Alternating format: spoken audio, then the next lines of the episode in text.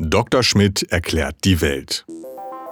Als Universalgelehrte der ND-Redaktion weiß der Wissenschaftsredakteur Dr. Steffen Schmidt auf fast jede Frage eine Antwort.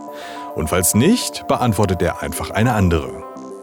Steffen, ich habe mal wieder eine Frage. Und zwar brennen ja hier gerade zum Glück die Wälder nicht. Aber kürzlich in Griechenland hat man ja ganz viel davon gehört. Und äh, ich habe das so wahrgenommen, dass halt gesagt wurde, manchmal können es Brandstiftungen gewesen sein, aber manchmal ja eher nicht oder äh, zumindest wurde da nicht von gesprochen. Ich habe mich gefragt, kann sich denn der Wald überhaupt irgendwie ohne menschliche Brandstiftung, sei sie nur absichtlich oder sei sie irgendwie fahrlässig durch eine Kippe oder sowas, überhaupt entzünden? Kann er, kann er. Wie denn? Also das äh, in, in, den Weiten Sibiriens und, und äh, teils auch Kanadas brennen ja auch hin und wieder Wälder weit ab von jeder Siedlung. Und auch in den afrikanischen Savannen gibt es immer mal Brände. Also ich kann mich erinnern, vor ein paar Jahren gab es mal eine Untersuchung, die die das Brandgeschehen weltweit äh, versucht hat zu überschauen. Und da zeigte sich, dass in Afrika viel mehr Brandherde existierten als in Südamerika zum Beispiel oder bei uns in Europa. Äh, der Punkt war aber, ein Großteil dieser Brandherde waren eben in den Trocken- und Feuchtsavannen, äh, wo es eben reicht, wenn im, in der trockenen Zeit ein Blitz einschlägt. Okay. Zum Beispiel.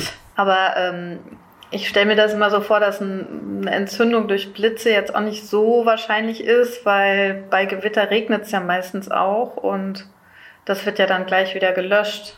Das ist äh, grundsätzlich natürlich richtig, aber äh, offenbar gibt es durchaus äh, Möglichkeiten, da äh, hinreichend Temperatur zu bekommen. Ich meine, Hauptsache sind also hauptsächlich die natürlichen Quellen von Waldbränden. Ich meine, es gab ja auch schon Waldbrände mit großer Wahrscheinlichkeit, als die Menschheit noch nicht die ganze Erde bevölkert hat. Stimmt. Äh, und die, die wurden dann im Wesentlichen eben tatsächlich durch Blitze und durch Vulkanismus ausgelöst. Ja. Ich meine, wenn irgendwo ein Vulkan ausbricht, dann ist, konnte man ja auf, den, auf der einen Atlantikinsel, wo das voriges Jahr, glaube ich, mal passiert ist, wohl einer der Urlaubsinseln.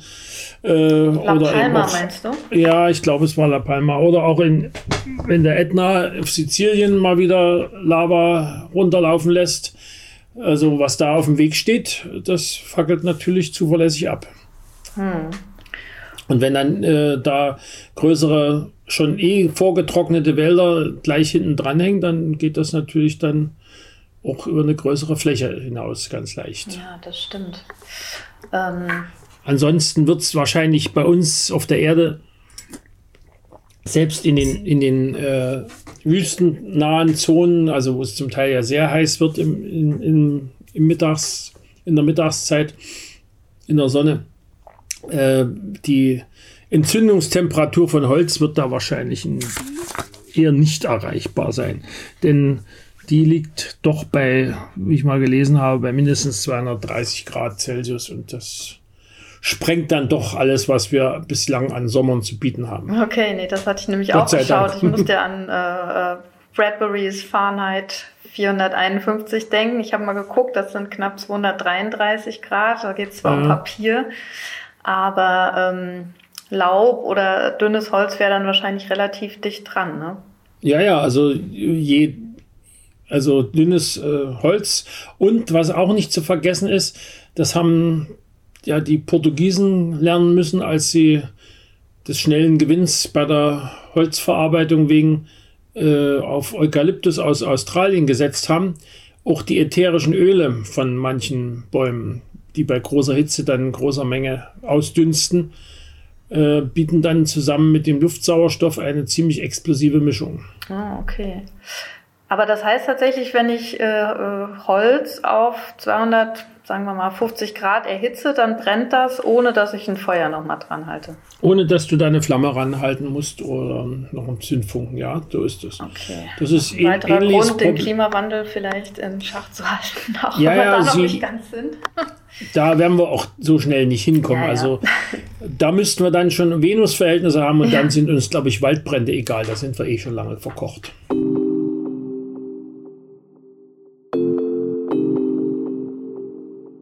Arm, aber sexy. So hat der ehemalige Bürgermeister von Berlin, Klaus Wowereit, die Hauptstadt einst genannt.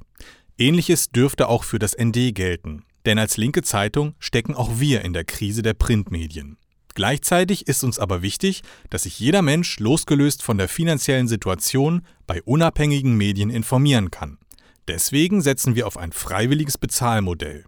Hilf mit bei dieser solidarischen Finanzierung und unterstütze das ND mit einem Beitrag deiner Wahl. Ganz schnell und einfach auf dasnd.de slash freiwillig zahlen.